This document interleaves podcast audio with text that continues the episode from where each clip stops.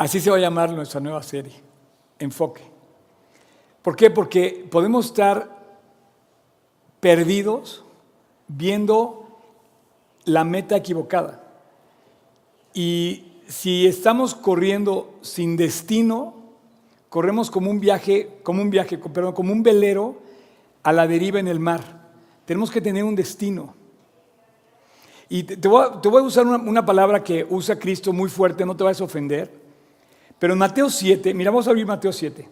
No va a haber versículos en la pantalla, no vamos a transmitir versículos, no vamos a hacer nada, porque quiero que el staff, quiero celebrar al staff ahora. Abre tu Biblia en Mateo 7. Y si tú ves acá, dice en el versículo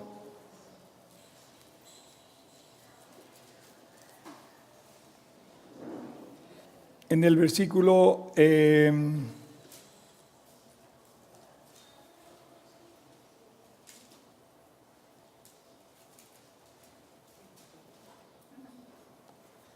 Ahí perdí.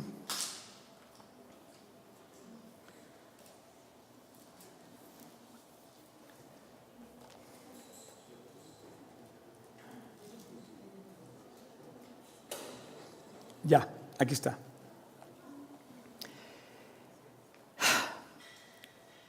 Particularmente además este pasaje habla de ver bien.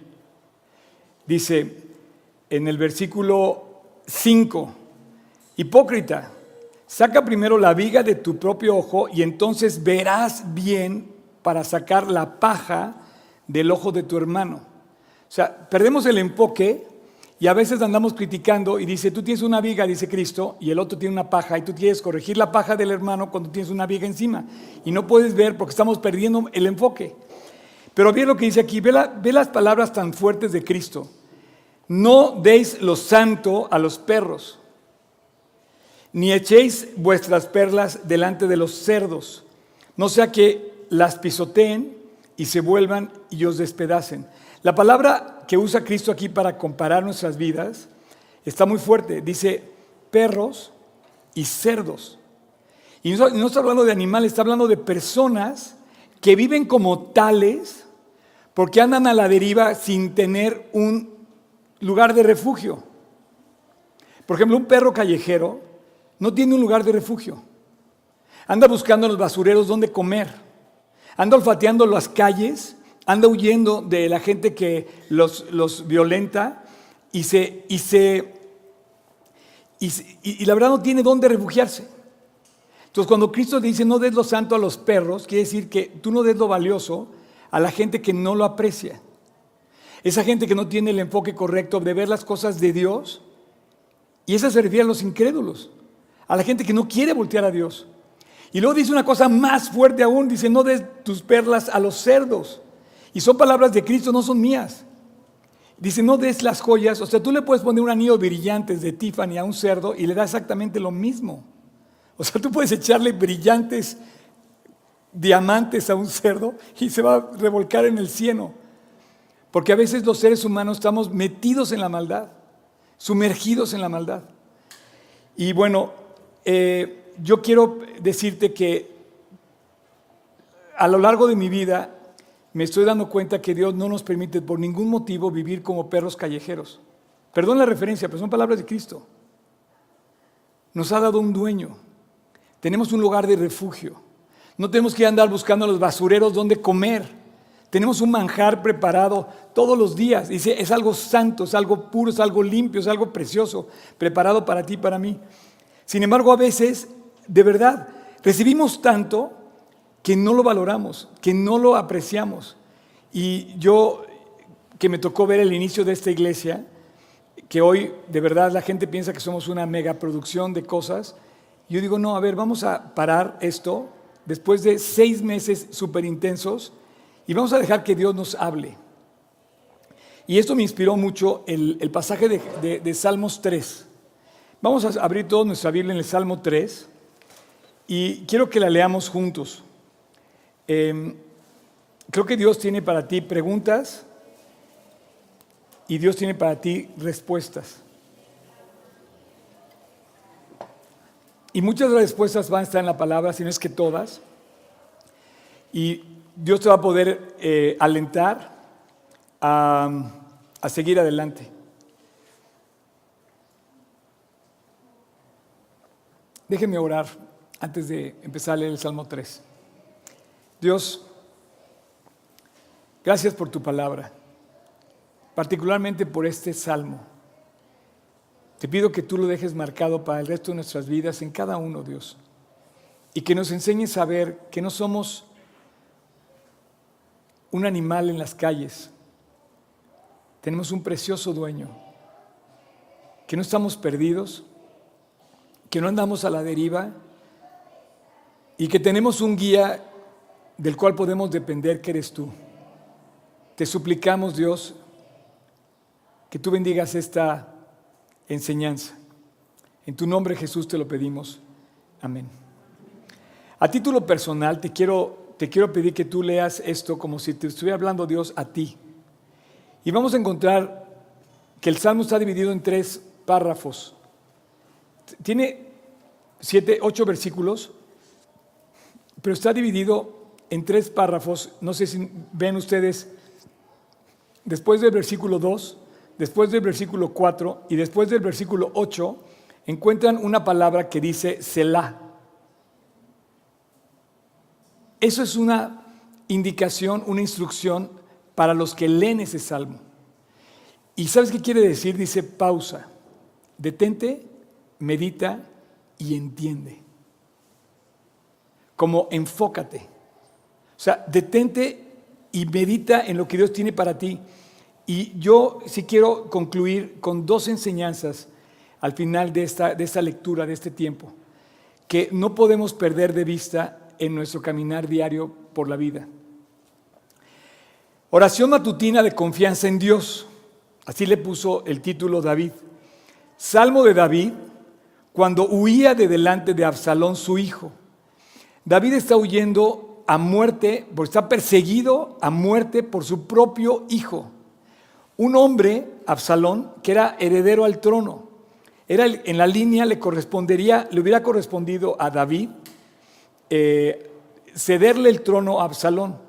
Sin embargo, que, sin embargo, Absalón se revela contra David y se levanta en su contra y se vuelve como diciendo, yo voy a robarle el trono a mi padre. Imagínate toda esta estructura tan triste que se arma. Y voy a, voy a eh, rebelarme contra él y voy a, presentar eh, un, un, golpe de, Estado.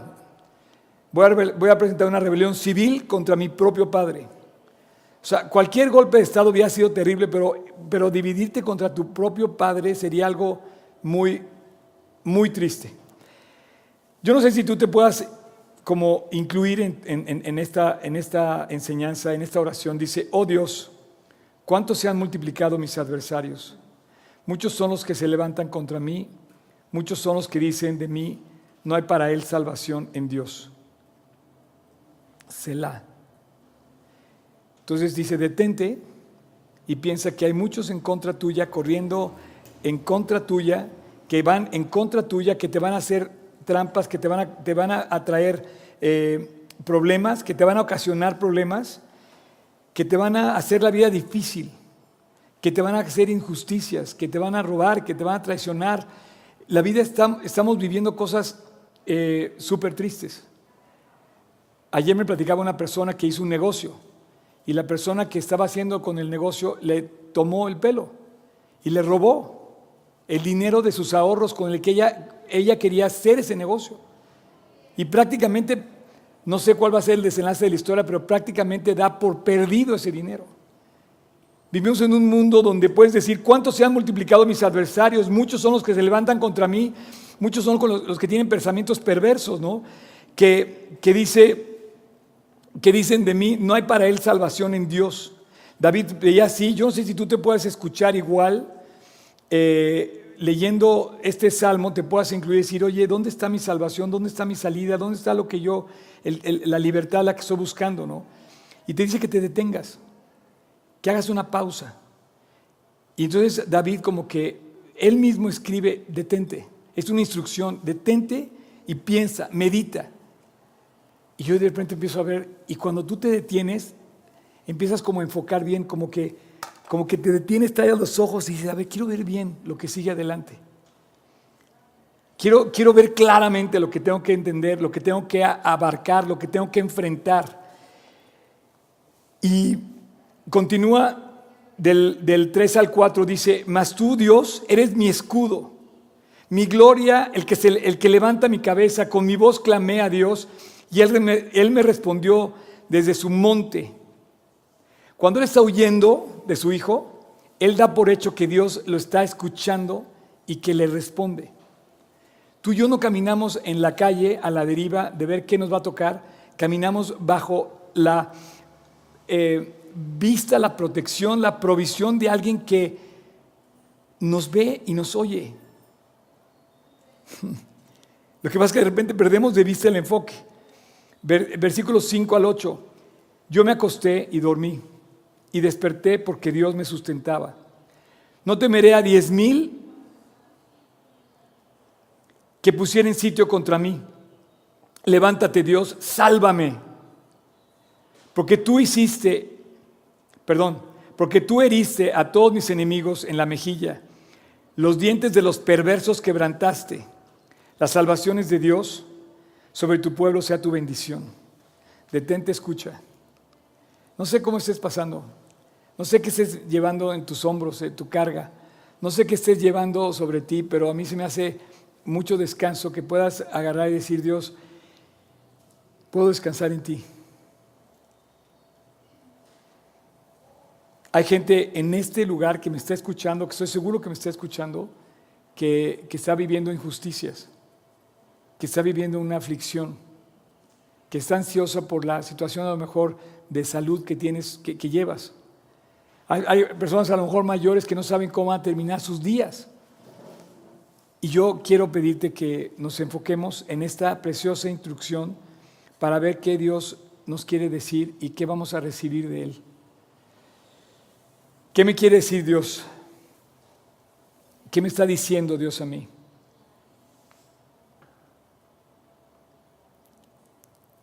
Qué curioso que cuando Dios pone a David hablando de cómo él se duerme, no sé si ustedes llegan a una, encrucijada cada vez que se acuestan. Y algunos llegan, podemos dormir completamente descansados en las manos de Dios y ¡pum! caemos inmediatamente, pero algunos no se pueden dormir de la angustia, de la ansiedad. Y de repente parece que llegas a un, a como camino sin salida porque llegas a la noche y dices, ¿qué va a pasar mañana? Y no puedes dormir y te encuentras con tu realidad y no puedes dormir, estás tú solo con Dios. Entonces estás en tu cama y de repente ahí empiezan las angustias, las ansiedades, las incertidumbres. Hay momentos así en nuestra vida. Y, David dice, yo me acosté y dormí y desperté. O sea, hizo todo el proceso y durmió, se levantó y dice, porque Dios me sustentaba. Entonces Él nos dice, cuando tú pones tu, vista en las manos de Dios, te dice, deja la ansiedad y ve que Dios se va a encargar de ti. Em, ¿Saben ustedes algo? Ahorita no me puedo mover, ahorita aquí, porque ya quiero estar yo por ahí dando vueltas, eh, despertando, algunos están durmiendo. No, no, no, no es cierto, no. Eh, porque quería que inclusive también los camarógrafos, todos los que están sirviendo, se, pusieran a a escuchar, ¿no? Y hace rato se levanta Job y me dice, oye, y me enseña todas sus notas, increíbles. Eh, ¿Quisieras compartir alguna? ¿Sí? ¿Dónde tenemos el micrófono? ¿Está atrás? Es que de verdad me impactó.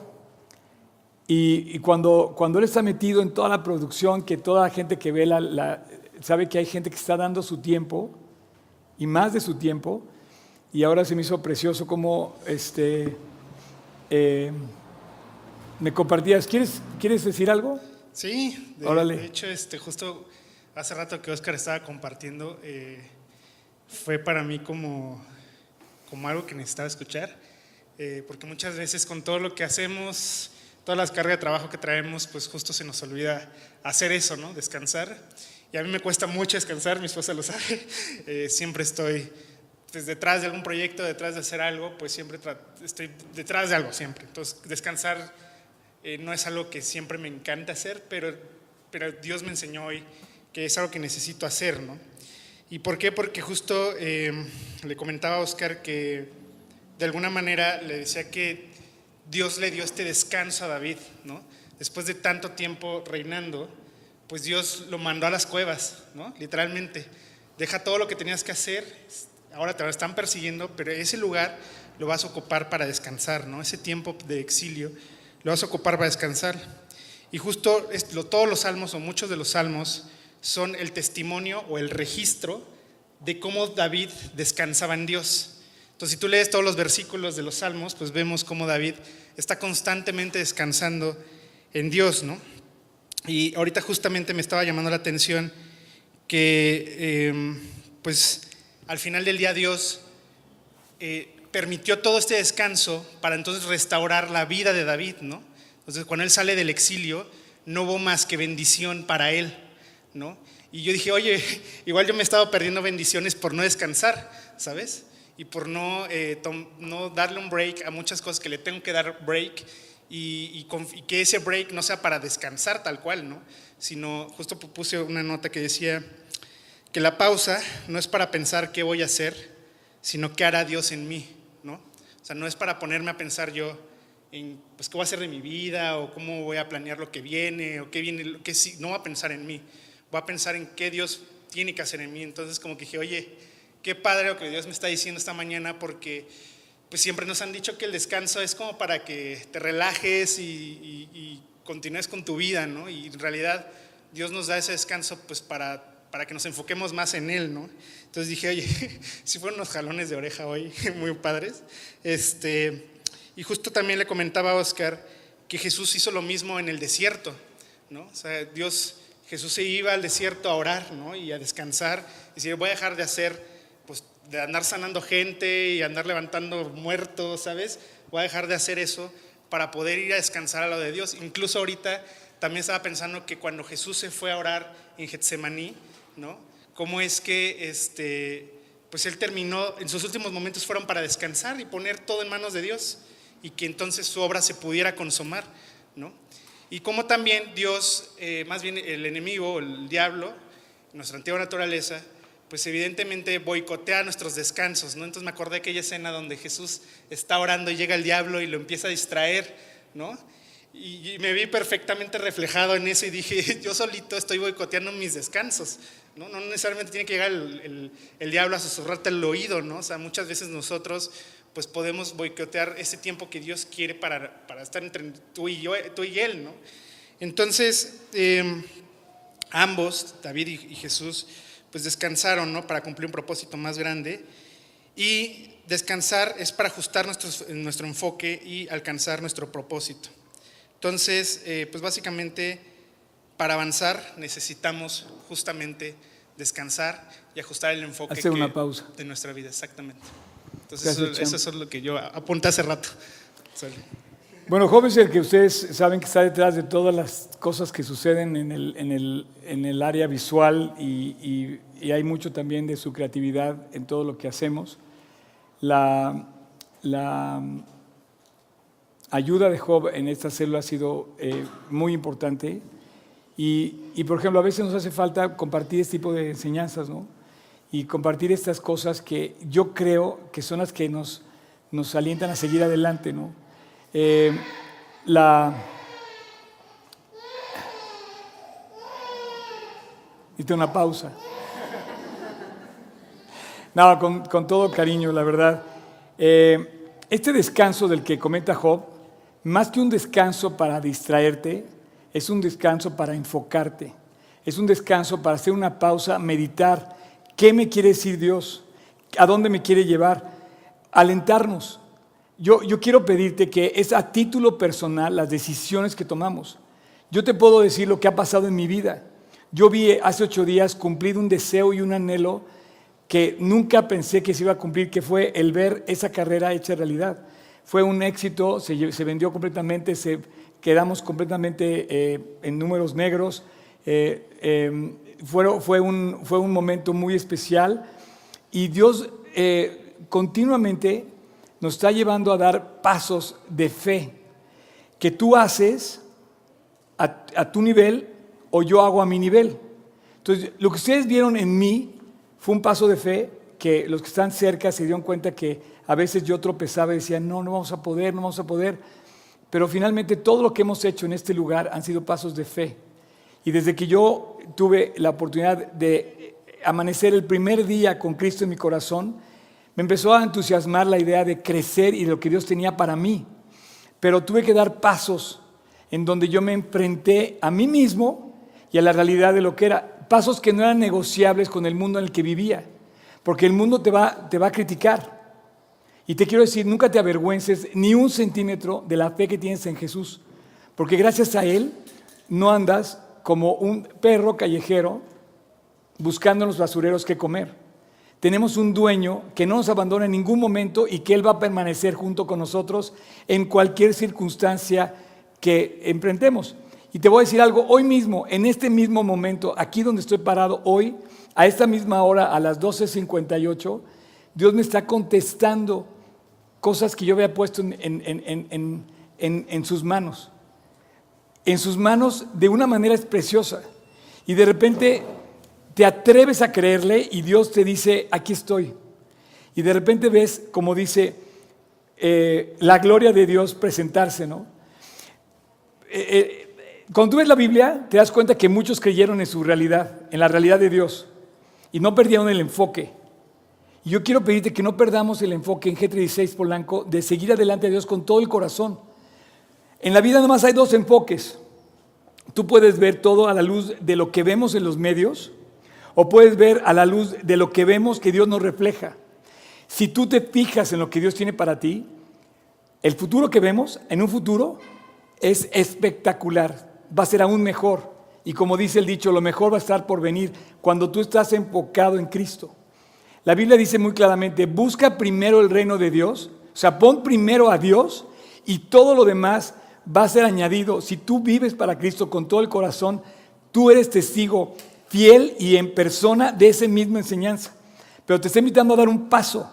Dice, busca primero a Dios. No se te ocurra avergonzarte un momento, un centímetro de tu fe en Cristo. Delante de quien estés.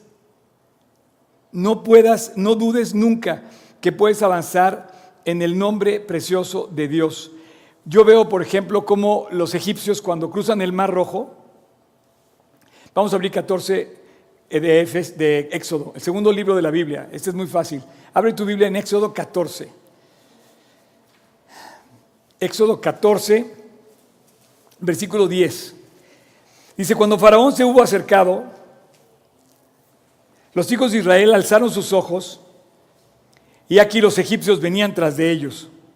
O sea, llega un momento donde están delante del Mar Rojo, ven que hay 30 kilómetros hasta la otra orilla y de repente voltean y ven a los egipcios descender con sus carruajes a todo galope contra los israelitas. Y aquí que los egipcios venían tras de ellos, por lo que los hijos de Israel temieron en gran manera, ansiosos, con, con, el, con el con, el miedo de ver qué va a pasar, claman a Dios y clamaron a Dios y le reclamaron a Moisés. Me, gusta este pasaje porque Moisés es un representante de Dios en la tierra. Y en, y en, algún sentido era su maestro, era su líder, era su, su, pastor, ¿no? Y yo a veces me comparo, guardando toda la proporción, obviamente, de, Moisés a, a, un servidor, pero dice que claman a Dios, Señor, ayúdanos, y a Moisés le reclaman. y dijeron a Moisés, no había sepulcros en Egipto que hubiéramos podido tener para, que pudiéramos morir en lugar de morir aquí en el desierto. ¿Por qué, ¿Por qué has hecho así con nosotros? Que nos has sacado de Egipto. Debimos haber quedado en Egipto, dicen. ¿No es esto lo que te habíamos dicho en Egipto diciendo, déjanos servir a los egipcios? Porque mejor nos hubiera sido servir a los egipcios que morir nosotros aquí en el desierto. O sea, a Moisés lo pusieron como chancla. Y le dice, oye, no, hubiéramos muerto allá, ya vamos a morir aquí. Vamos a morir aquí en pleno hubiéramos servido, hubiéramos servido en nuestro, en nuestro nicho de comodidad, medio comodidad, porque estaban sufriendo también, y no estaban viendo, no estaban enfocados. Los egipcios estaban viendo la situación presente, pero no estaban viendo la mano de Dios. Sin embargo, Moisés, por la gracia suprema de Dios, no perdió el enfoque. Y en el versículo 12 dice, perdón, en el versículo 13, Moisés le dijo al pueblo, no temáis, no temáis. Leyendo, leyendo, eh, ves que estamos leyendo el plan de cuántas veces se dice no temáis en la Biblia, ¿no? Estaba leyendo otro día cómo, Pablo eh, le dice a Timoteo al final de su, de, su, de su vida, escribe su testamento en la segunda carta de Timoteo y le dice, porque vendrán tiempos en que no sufrirán la sana doctrina. Yo había leído millones de veces ese pasaje, bueno, millones estoy exagerando, pero había leído muchas veces dice que no sufrirán la sana doctrina, me quedé, me quedé pensando, ¿se sufre la sana doctrina? Sí. Ve a Moisés, el pobre aquí estaba sufriendo con una bola de eh, ingratos a su alrededor, y el cuate en lugar de decirle, oigan, ingratos, ¿qué onda? ¿Qué les pasa? Les dice, no teman, no teman, estar firmes y vean la salvación que Dios va a hacer hoy contigo. Champ, Enfócate. No pierdas el foco. Hoy estoy enfermo, no sé qué va a pasar con mi diagnóstico. Enfócate. Dios tiene todo bajo control. Hoy tengo un problemón tremendo, no sé qué va a pasar. Enfócate. Dios va a hacer gran salvación contigo. Oye, es que no puedo pagar mis deudas. Oye, enfócate, dice la Biblia que si crees, verás la gloria de Dios. Y yo de repente veo una iglesia llena de actividades que a lo mejor estamos perdiendo esa realidad, esa fuerza, ese poder de Dios trabajando en cada uno de nuestros corazones. Yo estoy seguro que tú estás cargando algo. ¿Por qué no se lo dejas a Dios? Y cobras ánimo como Moisés y, que, y dice, ve la salvación que Dios hará contigo, porque Dios, versículo 14, peleará por ti. Y tú estarás tranquilo. El problema aquí no es la fidelidad de Dios. Está comprobado que Dios cumplió y venció. El problema que está en juego, la, la prueba, el examen, la duda es tuya. ¿Le crees o no le crees a Dios? Cuando te dice que si crees verás la gloria de Dios, que si buscas primero el reino de Dios y justicia, entonces es necesario como, a ver Dios, ¿qué me quieres enseñar? Entonces, Él no está a prueba, tú estás a prueba, yo estoy a prueba. La prueba de creer, de dar el paso de fe, de fidelidad y avanzar. En estos sentidos se me hace precioso avanzar en las manos de Dios. Eh, y bueno, quiero concluir muy sencillo. Cuando llegas a, este momento de, quietud, eh, que puede ser, por ejemplo, inclusive antes de acostarte, cuando te estás yendo a dormir, y, dices, ¿cómo me voy a levantar mañana? Otro momento de quietud puede ser cuando vas en tu coche y piensas en toda tu chamba, que tienes que hablarle al jefe, que no quieres hablar, en todas las cosas estás cargando. Otro momento de quietud es que cuando vas a hacer un examen en la universidad, pasarás, no pasarás. Hay momentos donde Dios te forza a ver que tienes que dar un paso y avanzar en fe. Y tiene que ver con dos cosas que yo quiero que te lleves hoy a tu casa. Que, que vivas justamente como dice eh, la Biblia, haciendo lo que Dios te pide que hagas. Busca primero el reino de Dios y su justicia. Busca primero a Dios. ¿Cómo busco primero a Dios? Por ejemplo, haciendo su voluntad. ¿Sabes cómo puedes saber que estás haciendo la voluntad de Dios? No es que la voluntad de Dios es que me, siempre pongo ese ejemplo, veo aquí la salida de la luz, me puedo colgar ahí, ya no pago mi recibo de luz, ¿no? Eh, la voluntad fue de Dios, me encontré 10 mil pesos en, la iglesia, este, seguramente Dios me lo está dando, ¿no? O me lo encontré en la calle, o, en el banco, o en el... Oye, ¿eso no es de alguien? Claro que es de alguien. Me encontré la cartera tirada con la, dirección, ah, pero vienen con 3 mil pesos adentro, ah, pues me quedo con los... y nunca devuelvo la cartera. ¿Es voluntad de Dios que me, fue de Dios encontrarme esto? No, cuando tú sepas que estás haciendo la voluntad de Dios, vas a tener seguridad de que estás haciendo la voluntad de Dios porque no estás haciendo tu voluntad. O sea, mi voluntad se va, se va a contraponer con la voluntad de Dios. Eh, eh, tenemos que pedirle a Dios, yo te quiero a ti primero. Gente que está afanada, ansiosa, porque eh, no saben todo lo que hay en mi corazón, de verdad. veo a muchas personas preocupadas, veo a muchas personas sufriendo, pero desenfocando su meta. ¿No te he dicho que si crees verás la gloria de Dios? ¿No te he dicho que si buscas primero a Dios, todo lo demás llegará por añadidura? Tengo un testimonio precioso. El día de la carrera se acercó conmigo uno de los organizadores y me dice, Oscar, decidí apoyar tu carrera, te ofrendé una cierta cantidad para que se, pudiera hacer la carrera. Y desde ese día mi, negocio empezó a prosperar. Estoy súper agradecido y te digo una cosa cuando terminó me dice, cuenta conmigo para todo lo que quieras hacer en el futuro. Dices, Dios, yo podría también perder el enfoque y aprovecharme de eso. Y Dios me guarde de aprovecharme de esos, de esos corazones que llegan contigo delante de ti, genuinos. No, simplemente gracias, ya verá en qué momento Dios vuelve a hacer algo y por lo menos quiero que sigas viniendo a la iglesia, leyendo tu Biblia y viviendo para Cristo creciendo en Dios. ¿Cuánta gente quiere que Dios le resuelva su problema, pero no quiere creer en Dios? ¿Sabes tú que toda la gente que creyó en Dios, te lo voy a poner al revés, ¿sabes tú que toda la gente que sanó Jesús, primero creyeron en Él?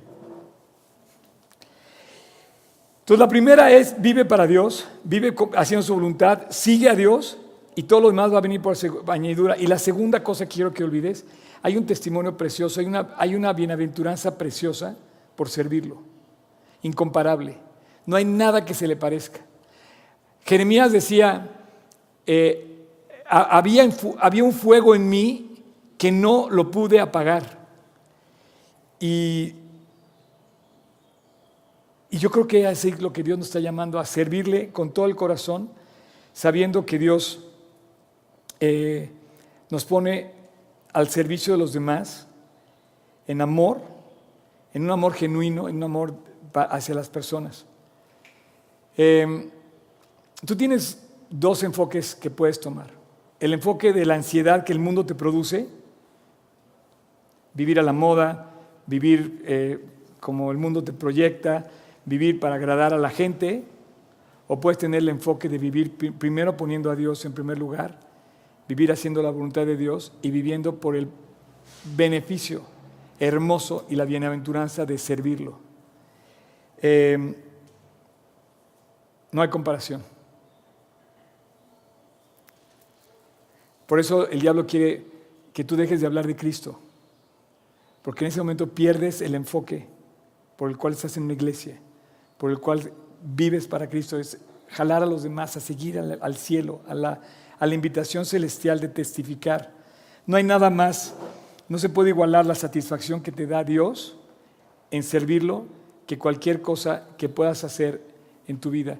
La razón más grande de, un creyente, eh, la motivación más grande que tiene es hablar de Él, es hablar de Cristo. Padre, muchas gracias por esta mañana, por esta tarde. De verdad, gracias por darme la oportunidad de hacer una pausa junto con todos aquí y lleno de gratitud te quiero agradecer antes que nada por el increíble staff que tú has dado a G36 Polanco. Los talentos, el corazón, la alegría, la disposición, los recursos que tú has traído para seguir haciendo tu obra, al grado como lo hicimos la semana pasada, con todos estos seis meses de este año increíble, que tú has hecho cosas preciosas.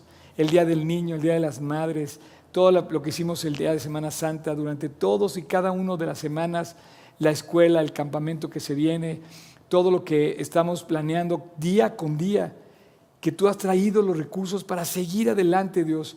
Pero especialmente, Dios, te quiero dar gracias por los corazones y las personas que están aquí. Y te quiero pedir, Dios, que todos seamos portadores de esta bendición, de esta bienaventuranza gloriosa que es servirte de corazón, para que otros te conozcan y descubrir que no hay nada como ponerte a ti en primer lugar Jesús, gracias por este lugar. Gracias por estos días de pausa que vamos a tomar. No para descansar sin, sin un propósito, sino para meditar en tus caminos y para buscarte con todo el corazón. Te pedimos que así como lo hiciste con Elías en el desierto, lo hiciste con Jesús en el desierto, lo hiciste con Pablo cuando eh, estaba en la cárcel, lo hiciste con los apóstoles, lo hiciste con David cuando estaba en las cuevas, como decía Job hace rato, así como les diste una pausa a todos ellos en su momento, los hiciste meditar, pero los hiciste que se enamoraran más de ti. Dios enciende el fuego en el corazón de cada uno de nosotros. Te pido que en verdad pongas la visión correcta, clara, el enfoque total en el premio supremo que hay en servirte, en la bienaventuranza gloriosa, en, el, en el incomparable servicio que hay cuando nos acercamos a ti para que otros también te conozcan. Dios, gracias por el tiempo que nos has permitido llegar hasta hoy. Y aquí donde estamos, gracias. Ahora te pedimos para que adelante, los años que vienen y los días que vienen adelante, los tomemos agarrados de ti más que nunca. Gracias, Padre. En tu precioso nombre te lo pedimos. Amén. Oigan, una de las cosas preciosas que pasaron esta semana fue que este, escuché un himno que, que había escuchado hace muchos años. De hecho, fue el primer himno que yo escuché cuando llegué a esta iglesia. Me lo enseñó Emilio, que es el misionero fundador de esta iglesia, y, llegué a, a, un lugar donde de repente un hombre sacó su guitarra y se puso a cantar ese himno, y yo dije, oye, ¿puedes venir a cantar con nosotros? este himno. Entonces invité a Lucho que viniera y que cerráramos esta, esta mañana. Lucho, por favor, pasa adelante. Vino con su guitarra y con el corazón. Gracias por tu disposición. Bienvenido. Y bueno, este, eh, voy a, voy eh, a pedirte que no hay letras, no hay pantalla. Vamos a hacer una pausa de todas esas cosas sofisticadas que hemos visto cada domingo, detalles que a veces nos, nos, damos por sentado y vamos a escuchar la letra.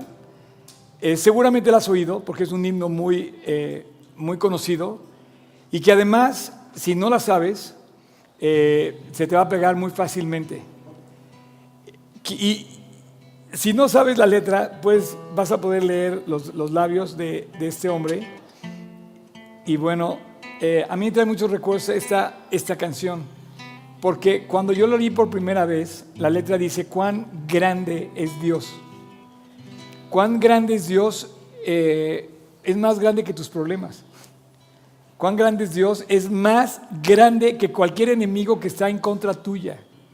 Cuán grande es Dios es hasta donde tú lo quieras limitar, pero es más grande que todo. Ese es mi Dios. Y en mi corazón ha puesto un canto que no se apaga, que es servirlo, vivir para Él con todo el corazón. Señor mi Dios, al contemplar a los cielos, el firmamento y las estrellas al oír tu voz en los potentes truenos y ver brillar al sol en su cenit. Mi corazón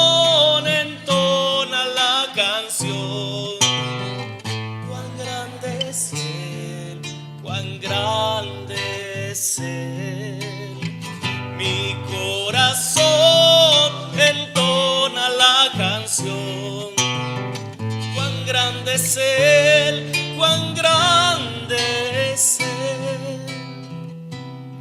Al recorrer los montes y los valles y ver las bellas flores al pasar, al escuchar el canto de las aves y el murmurar del claro corazón entonces canción. Cuán grande es Él, cuán grande es Él.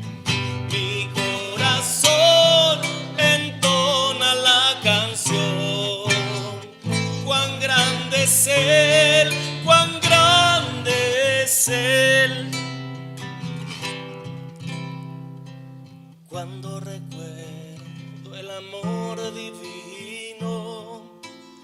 desde el cielo al Salvador envió, aquel Jesús que por salvarme vino y en una cruz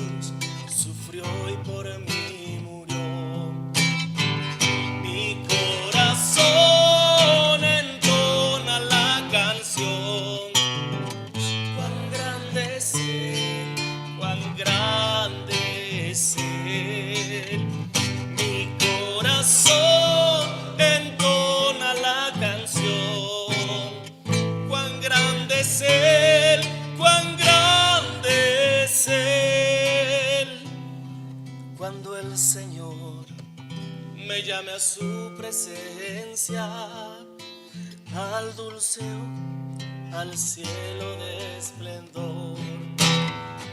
Le adoraré cantando la grandeza de su poder y su infinito amor.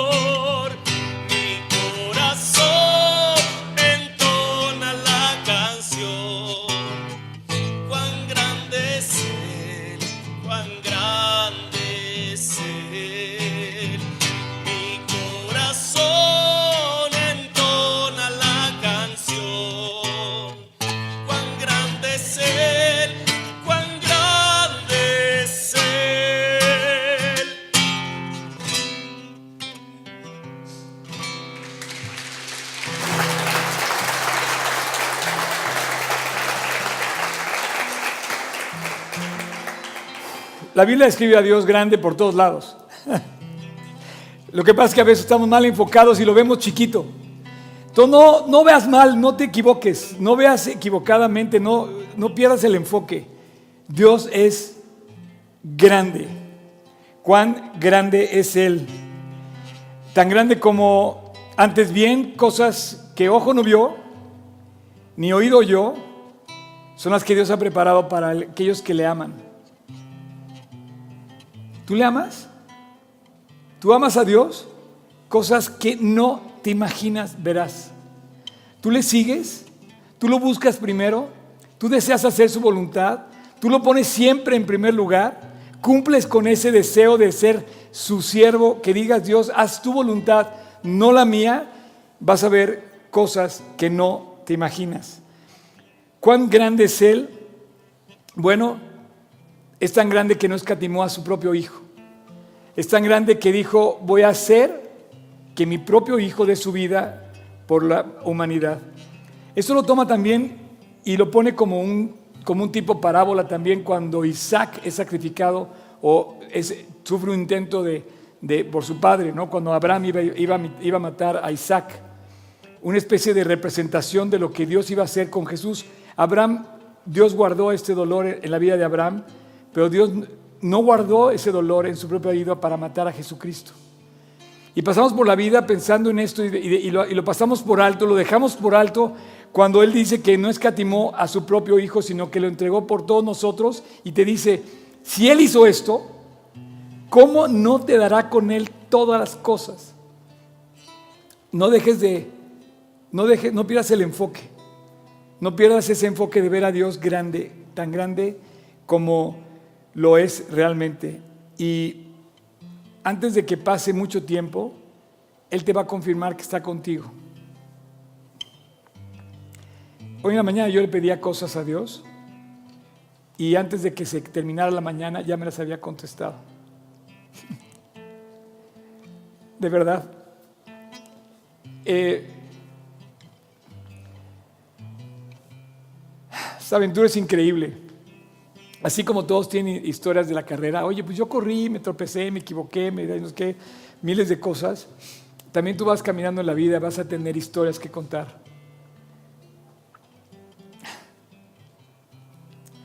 Pero correr de la mano de Dios son cosas que no puedo dejar de, em, de ver como algo muy hermoso.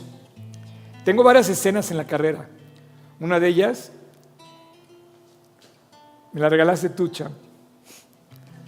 De repente me encontró, nunca supe verdaderamente si me estaba cotorreando o ya llevaba tres vueltas y me alcanzó, no lo sé. Pero de repente me alcanzó y me dice, yo voy a correr contigo. Gracias, Cham. Y, y la verdad fue como, fue como muy hermoso porque eh, llevo 40 años sirviendo a Dios y nunca he corrido solo. Es más, este lugar hay 500, 600 personas que, que me acompañan aquí todos los días, ¿no? Gracias por venir. Pero me sorprendió aún más cuando estábamos habiendo, habiendo cruzado el kilómetro 9. Me dice, oye, ¿puedo orar por ti? Y se puso a orar por mí. Y dije, Dios, pensando así en toda la escena, dije, simbólicamente así quiero que sea mi último día de mi vida. Pero hay escenas que no puedo olvidar. Una de ellas es esa, otra es la tuya, Champ, corriendo con tus hijos. No me imagino la seguridad de ese niño. No me imagino lo que ese niño sentía de correr con su campeón al lado. Y bueno, yo también pensaba, decía Dios, siempre has corrido a mi lado. Y desde el día que te conozco, tú me sostienes y yo corro viéndote a ti. Digo, está en el video, champ, tú saliste en el video y tus hijos salieron contigo. Y muchos así. Eh, Alice corrió con su papá, este, tú corriste con tu papá. Hubo escenas muy hermosas que no puedo pagar con nada. No, no hay manera de pagarlas. Este, gracias. Siempre me pasa, ¿verdad? Eh, pero yo me acuerdo cuando, cuando empecé a correr la vida cristiana, eh, pues era el, único, era, era el único de mi casa, ¿no? Era. Porque inclusive ahora en la carrera vinieron algunos de mis familiares a la carrera. Este, y, y yo lo que hice fue voltear a ver a mi papá celestial todo el tiempo. Y todavía no llego a la meta, todavía no hemos terminado la carrera, pero cuando estaba viendo la escena de, de Arthur y de, y de Benny corriendo ahí al lado de Ronnie, y que nada más así como que volteaban y... yo dije, ese soy yo. Ese soy yo cuando de repente no sé qué hacer y volteo a ver a Dios y digo, Dios, estás conmigo. Cierra tus ojos. Y yo te quiero pedir que simplemente te des cuenta si estás corriendo o no con Dios en tu corazón. Cosas que ojo no vio, ni oído oyó, son las que Dios ha preparado para aquellos que le aman y para aquellos que corren la vida al lado de Cristo, agarrados de su mano. Se trata todo en esta vida de conocerlo a Él y de volver a Él y de agarrarse de Él. Y hoy te quiero pedir al terminar esta plática que no corras solo.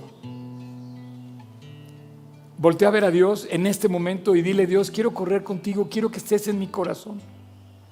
Quiero pedirte perdón, Dios, reconciliarme contigo y pedirte que me perdones de las faltas que he cometido. Y a partir de hoy quiero correr a tu lado. Así es que si tú quieres, ahí donde estés, en línea o aquí presente, pídele a Dios que entre a tu corazón y que de ahora en adelante corran juntos, caminen juntos, vayan juntos por este camino. No te sueltes de Él, porque Él no te va a soltar. Pero depende de ti que tú te mantengas viéndolo a Él, no al pastor, no a la actividad que haces, no a cumplir el domingo, no, es ver a Cristo. Y Él te va a llevar todos los días de la mano. Así que si tú quieres hoy, ahí donde estás, con tus propias palabras, yo te voy a ayudar, pero en silencio ahí, en tu corazón, abre tu corazón y en tu interior, en silencio, dile Jesús, Señor Jesús, te pido perdón. Ven a mi corazón, Jesús. Entra a mi vida. Límpiame. Perdóname. En palabras de Pablo, de David, lávame más y más de mi maldad. Señor, ven a mi corazón y perdóname y quédate a morar en mi corazón para siempre. Jesús, te invito a mi corazón. Quédate en mí de ahora en adelante.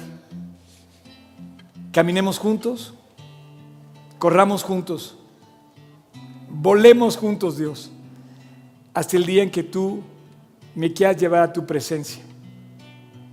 Señor Jesús, el día de hoy ya no corro solo. A partir de hoy ya no corro, ya no ando en la calle como buscando en la basura a ver de qué alimentarme. Quiero más de ti y quiero caminar contigo sabiendo que te pertenezco.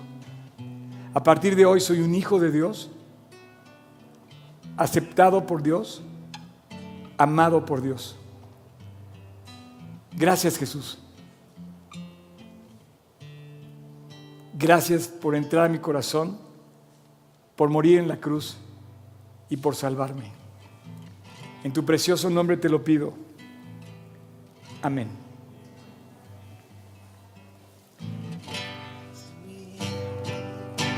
Puedes cantar la parte que dice...